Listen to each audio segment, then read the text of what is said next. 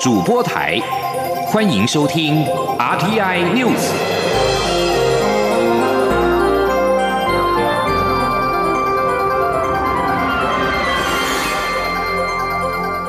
听众朋友您好，欢迎收听这节央广主播台提供给您的 RT News，我是张顺祥。针对二十一号的日环食百年奇景，蔡英文总统说，有许多人抬头看见日环食之后，也看见了五架 F 十六战机的冲场，这让这场天文秀更精彩。蔡总统在脸书表示，不只是冲场的任务，空军今天同样也继续执行领空巡弋的任务，为守护领空而努力。总统指出，下一次在台湾本岛要看到日环食，要再等一百九十五年，确实难得。但对于我们的空军弟兄姐妹来说，巡弋台湾的领空，确保我国疆域的安全，则是每天的任务。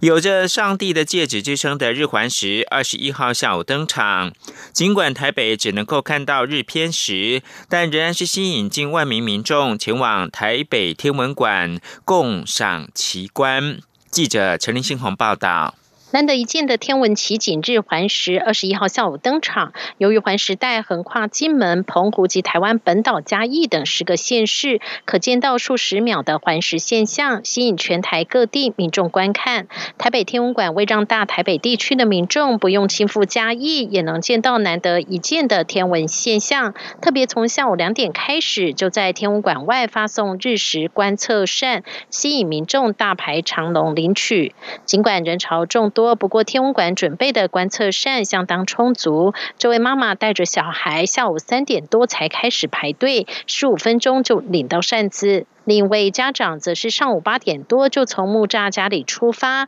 且为了参与这难得一见的天文盛事，早在年初就先在行事历做记录，一早就带着两个侄子先来天文馆等待。当看到这天文奇景，觉得很兴奋。刘小姐说。觉得蛮好看，漂亮的，真的就是上帝的戒指。尽管天气炎热，但参与观看的小朋友也觉得相当难得，因为现场也上了一课。这位小朋友说：“用日食观测站观测，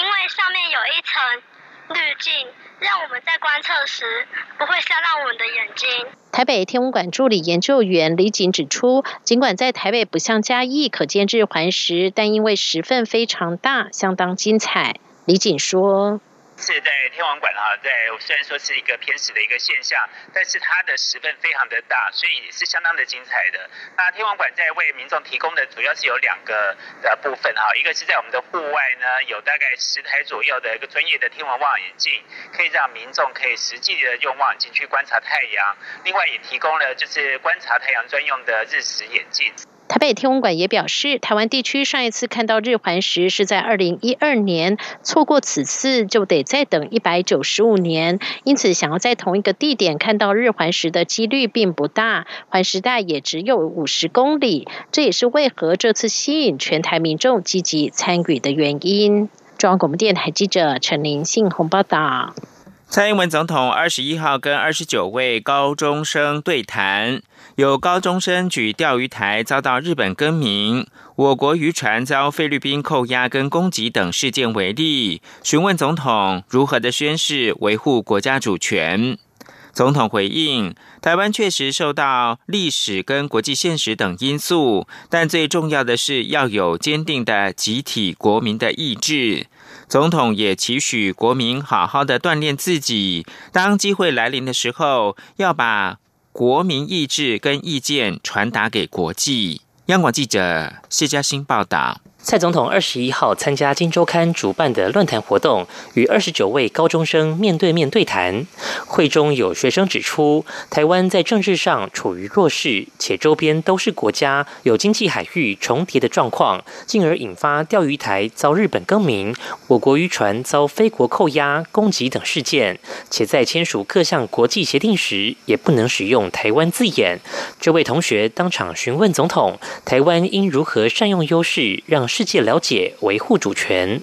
对此，总统坦言，这是国家最重大、最重要的挑战。台湾确实受限于很多历史与国际现实因素，不过最重要的是要有坚定的集体国民意志。总统说：“我们知道我们是一个国家，而且我们是一个让我们觉得很骄傲的国家。我们有很好的民主，而且能够在民主原则之下，能够有效的来保护这个国家不受疫情或疫病的侵害。那这个全世界都看到，这就是我们怎么如何把一个国家的集体的意志跟国民的团结产生的力量展现给全世界看。”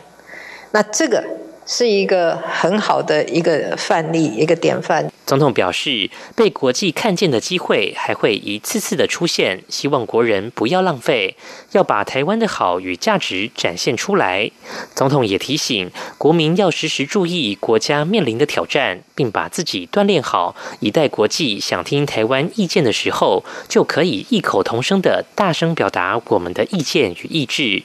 总统还强调，机会是给准备好的人，执政者或年轻世代都有这个责任。中央广播电台记者谢嘉欣采访报道。蔡总统二十一号到《金周刊》主办的论坛活动，跟二十九位高中生面对面的对谈。来自缅甸的乔生会中表示，在台湾完成学业之后，想留在台湾工作，希望可以申请永久居留。而且若在台湾创业，也希望获得跟国民一样的政府协助。对此，总统回应：政府正努力推动新经济移民法的立法，希望在立法院通过之后，让年轻人可以在台湾求学、工作，而且有机会留下来。总统也强调，针对想在台湾创业的外籍人士，政府会给予和在地年轻人一样的协助。谢嘉欣报道。《金周刊》今年主办的总统与高中生对话，除了邀来台湾高中生以外，还特别邀请缅甸侨生与外籍生参与。新北市庄敬高职的三名缅甸侨生就提出，希望侨生在台完成学业以后，可以申请永久居留，且若是在台创业，也希望比照国民获得政府挹助创业贷款与辅导等协助。总统则盛赞三人很勇敢，跨越语言与文化障碍来台求学，还说台湾技职教育很不错，不止学习，还有实作以及企业做后盾，希望可以充分利用这些教育资源，让台湾成为区域人才养成中心，欢迎世界年轻人来台学习。总统强调，政府已经推动新经济移民法的立法，要让世界年轻人可以有机会留在台湾发展，一起让台湾更好。且若要创业，台湾也愿意给予同等的协助。总统说。立法案通过以后，就可以让这一些年轻人在这里念书，在这里开始工作，也希望留下来发展他的生涯的年轻人，能够在台湾可以有个机会留下来，跟我们在一起来，让台湾的发展更好，让台湾跟其他的国家也连接更强。那我在这里要跟各位说的，你们的创业的机会，还有你们所需要的社会的协助，只要你们在台湾，我们都会给你们跟我们在。地的年轻人是一样的协助。至于有学生谈到国际交流议题，总统表示，政府力推二零三零年双语国家计划，就是希望国人在与外国交往时不会有语言障碍。其中有一个重点项目需要创造很多使用外语的场景，才能让大家练习如何用英文向国际社会传达我们是什么国家，有什么价值。中央广播电台记者谢嘉欣采访报道。而总统在先前致辞的时候强调，执政团队要把台湾做得更好，将社会基础打得更稳，让民主更巩固，强化国家的经济体制，让年轻世代有发挥的机会。而总统也呼吁台湾的年轻人要开始学习做决定，学习挑起责任。近几个月来，受到二零一九冠状病毒疾病疫情跟香港问题的影响，英国对中国的态度出现了明显的转变，尤其对香港前途的关切，令中国颇为不满，扬言要经济报复。自英国前首相卡麦隆以来的中英黄金时代，似乎已经一去不返了。黄启林专题报道。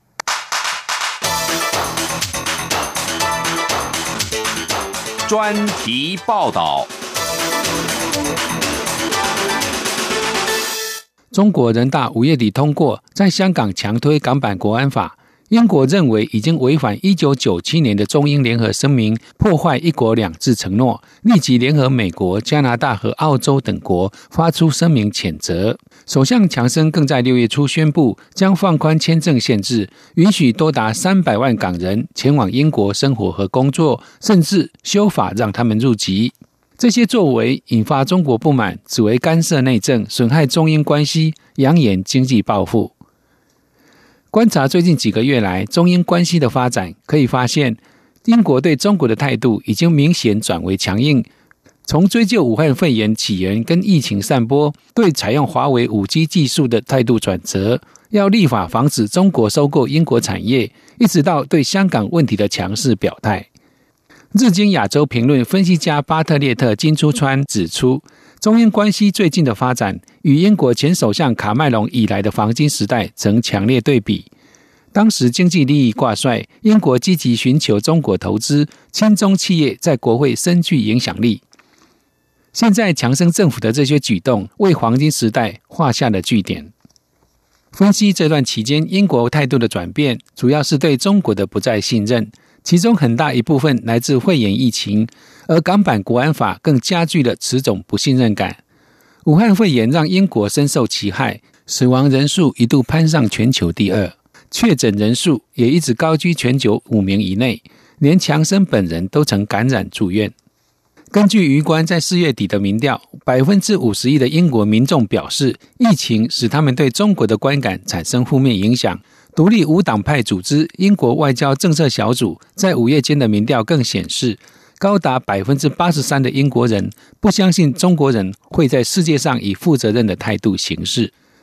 民意之外，英国国会里的反中势力也在不断壮大，即便强生想继续对中国保持好感，都面临重大的压力。英国智库政策交流主任高德逊向英国广播公司指出，这群国会中的疑中派。包括了亲美的议员，他们担心，如果英国不配合美国总统川普的反中路线，可能危及英国贸易协议。人权人士则早就对中国建立维吾尔在交易营等措施强烈反感。自由派的国际人士更对中国频频挑战全球秩序的规范感到不安。在民间和政界的反中情绪外，美国升高与中国的敌对，让英国政府添加了必须对中强硬的压力。再从另外方面来看，英国目前处在脱欧过渡期，正努力要形成自己的外交政策，而中国问题则是目前英国继脱欧之后最重要的外交议题。英国皇家联合军事研究所资深研究员潘图奇对《日经亚洲评论》指出，英国从卡麦隆时代以来一直缺少一贯的中国政策，现在正试图建构一个全面的亚洲政策，这是英国脱欧之后的全球视野。而随着全球对中国的看法转变，英国也可能会因此对中国采取更为强硬的立场。牛津大学中国中心主任米德则是观察到，英国的中国政策在不断变动之中，而安全逐渐成为更大的焦点。英国的中国政策正从一个几乎全然经济的层面，朝向经济与安全并重的层面移动。不过，《泰晤士报》编辑主任艾凡斯向彭博社指出。英国最艰难的挑战是，如果要北京对香港事务节制，英国可能必须牺牲经济利益。目前，英国正处在脱欧之后寻求贸易伙伴之际，而在武汉肺炎疫情后，亚洲可能是经济成长展望最好的地方。与中国为敌，将是一场勇敢的豪赌。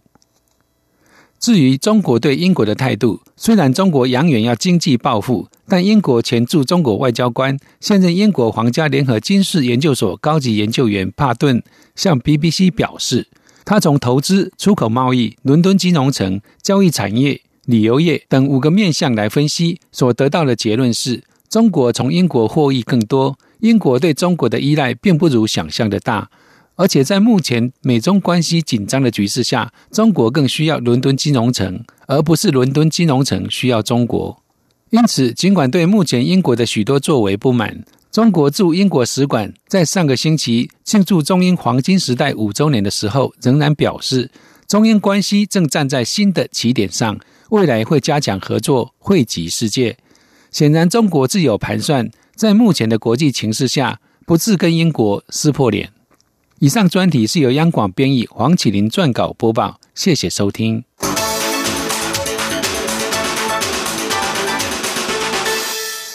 中国官媒报道，受到近日强降雨的影响，三峡大坝水位已经超出了防洪的限制近两公尺。中国已经全面进入到汛期。官员日前曾经表示，要高度重视水库失事在内的风险。三峡大坝水库流量二十号增加到每秒两万六千五百立方公尺，相比十九号的每秒两万五百立方公尺，增加了六千立方公尺。目前水库区的水位接近一百四十七公尺，超出防洪限制水位近两公尺。有关三峡大坝的安全，每隔一阵子就会成为话题。三峡大坝去年曾经传出坝体变形，引发了溃坝的担忧。不过，官媒随后极力的澄清。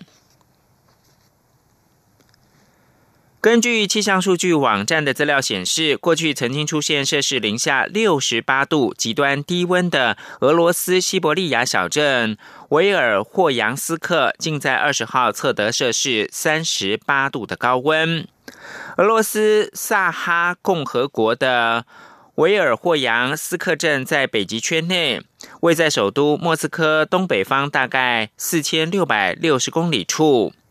维尔霍扬斯克镇大概有一千三百位居民。今世世界纪录认证这座城市曾经出现最极端的温差，当地曾经测到摄氏零下六十八度的极端低温。过去的高温纪录则是摄氏三十七点二度。西伯利亚大部分地区今年出现异常高温，导致大规模的野火重创到当地的森林。这里是中央广播电台。我是三军总院院长蔡建松。武汉肺炎疫情蔓延全球，为降低国内群聚感染风险，今年所得税申报已全面延长到六月三十日。建议大家善用网络报税工具，如需全网国税局报税，请配合以下相关措施：使用国税局官网的线上取号功能，降低现场等待时间。请全程佩戴口罩，配合量体温。保持社交距离，有政府，请安心。资讯由机关署提供。现在是台湾时间清晨的六点四十七分，我是张顺祥，继续提供新闻。唐奖教育基金会在二十一号公布第四届的唐奖法治奖，颁给三个国外非政府组织，包括了孟加拉的孟加拉环境法律人协会。设在哥伦比亚的实现正义法律正义暨社会中心，以及在黎巴嫩的法律实践进程组织，这也是唐奖自二零一二年成立以来首度颁给组织。央广记者谢嘉欣的采访报道：第四届唐奖法治奖由三个国外非政府组织拿下，包括孟加拉的孟加拉环境法律人协会、设于哥伦比亚的实现正义法律正义暨社会中心，以及在黎巴嫩的法律实践进程组织。因为他们透过学历研究、诉讼策略，结合公众教育与公众倡议的方式，成功的强化在地法治机制，并推动法治进程。且他们都是在严峻的法法治环境及社会条件下，为了争取个人、社会与环境正义而坚持不懈，让人民相信法治真的能够改变世界。证明不仅限于政府措施或是司法判决才能在法治议题上有所作为，人人都可为法治理念积极发声而做出贡献。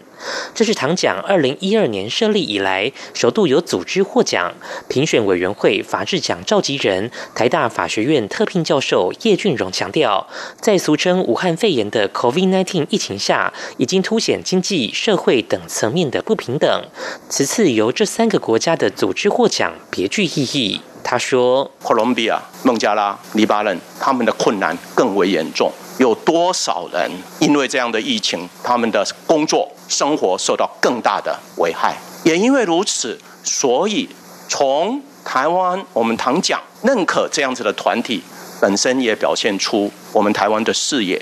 跟气质，当然也表现出我们台湾自己对自己的一些期待。我们努力让我们自己更好。”同时，我们也关心让全球、让区域更好。叶俊荣表示，期待未来可以邀请这三个组织来台交流，让台湾非政府组织更国际化，加深台湾公民社会参与。中央广播电台记者谢嘉欣采访报道。因为监委提名的资文还没有送到立法院，什么时候召开临时会，目前还没有定案。民进党团总召柯建明说，今天二十二号或者是明天会比较清楚。书记长钟嘉宾则说，目前有两个方案，就是不等资文先召开，或者是等资文再来召开。民进党立法院党团原本规划端午节的连假之后，最快二十九号开始召开临时会。预计要处理的是国家通讯传播委员会以及考试院监察院人事同意权，还有农田水利会的草案，以及国民参与刑事审判法草案，前瞻二级预算需立法院同意案。另外呢，华航跟护照证明公决案也都将在临时会处理。但是因为总统府十九号临时取消公布监察委员提名记者会，使得监委提名的斯文还没有送到立法院，恐怕会影响到立法院召开临时会的日期。新北市的前副市长陈生贤退出到监察委员提名，并且已经向总统府提出声明。他说，总统府的窗口确认已经收到声明，窗口并且表示对其退出监委提名的决定表示尊重。被列入第六届监委提名名单的陈生贤，在新北市前市长朱立伦主政之下担任副市长，卸任副市长之后，任职中兴工程顾问公司的董事长，继续为国家的水利、大地、机电、交通、能源等负责规划公共建设。陈生贤说。接获征询并且提名的名单，原本呢是想要继续为国家做些事情。不过，对于十几年前被冤枉的不公不义弹劾案又被拿出来讨论，被大家大做文章，受到二次伤害，感到难过。朱立伦也表示，陈生贤是认真的公务员。这次又提及到陈生贤在十一年前并没有受到惩戒的案子，对陈生贤的二次伤害很不公平。台东县的前县长黄建庭获提名为监察院的副院长，引发争议，婉谢提名。陈生贤也宣布退出监察委员提名。新北市长侯友谊在二十一号表示，监察院是独立行使公平正义的机关，任何人选应该被理性讨论。他对二人退出表示非常的惋惜。而台北市长柯文哲则是表示呢，未来几天也不知道会发生什么事情，整体事件犹如雾里看花，都看不清楚。由中央广播电台、独立评论在天下等三十多个单位共同合作的“寻找失去联系的第二位妈妈”行动传出捷报。十九岁的台湾大学生谢佩瑜想找当年的越南保姆阿秋的文章一刊出，隔天就找到了阿秋，让谢佩瑜开心的在二十岁生日之前和阿秋视讯通话。一位越南新著名的旅行社业者也表示，阿秋如果要来台湾探望谢佩瑜，他愿意全额的赞助旅费。陈国伟的报道。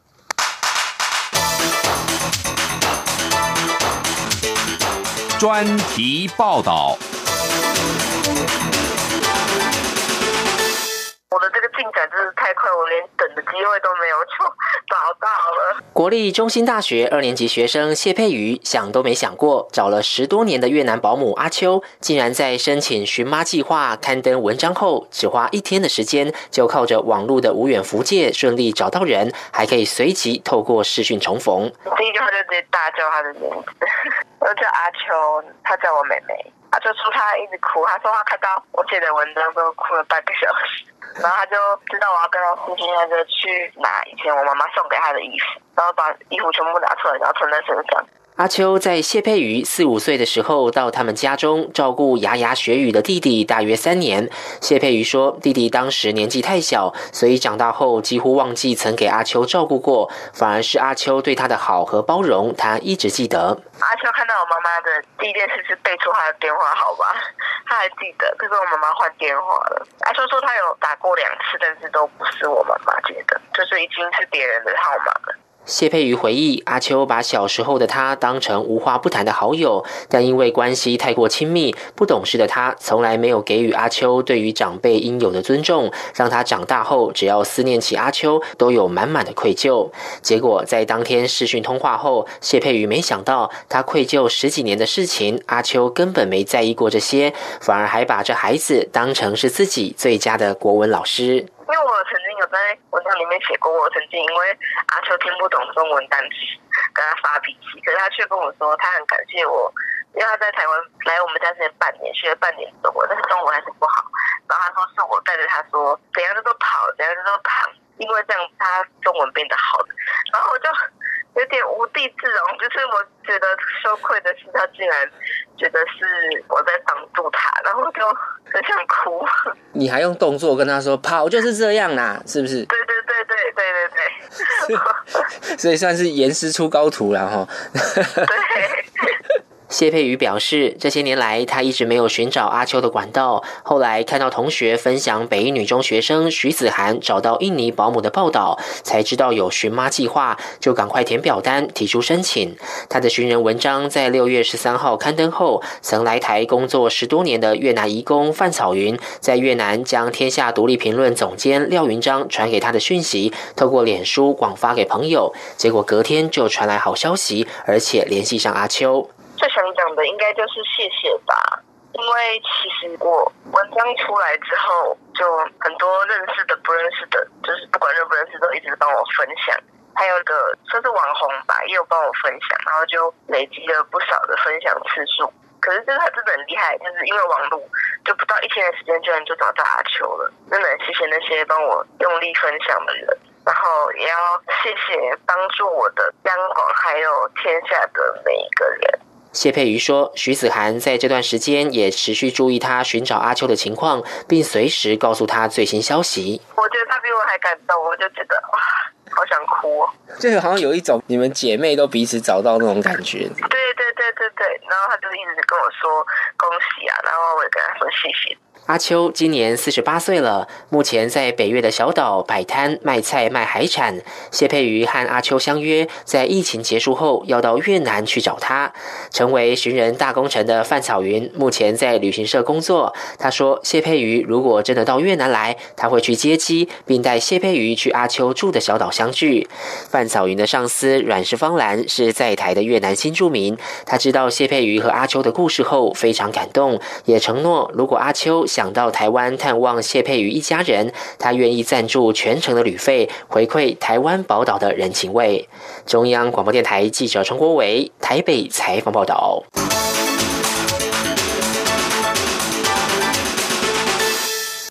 中国专家张文宏说，当前北京二零一九冠状病毒疾病的疫情不能算是第二波疫情，只能算是比较突然的小范围的爆发。今后可能还会在其他城市出现类似北京的情况。复旦大学附属华山医院感染科主任张文宏曾经表示，COVID-19 肯定还会有秋冬的第二波疫情。不过，他近日在浙江创新论坛的节目上面被问到北京疫情算不算是第二波时，表示不算是。综合路媒报道，张文宏说，所谓第二波是指世界范围内的第二波，在秋冬季节，但现在是夏天才刚刚开始，秋冬季节还早。此外，第二波一定要形成非常显著的波峰，有一段时间的蔓延再下来。最后提供给您是二零一九冠状病毒疾病疫情肆虐全球之际，白宫的贸易顾问纳瓦洛二十一号受访宣称，这种冠状病毒是中国共产党的产物。主持人追问是否认为冠状病毒是被故意制造的，纳瓦洛表示这是一个未解的问题。而中国面对故意外泄病毒的任何相关指控，北京当局始终是坚决否认。以上新闻由张顺祥编辑播报。Música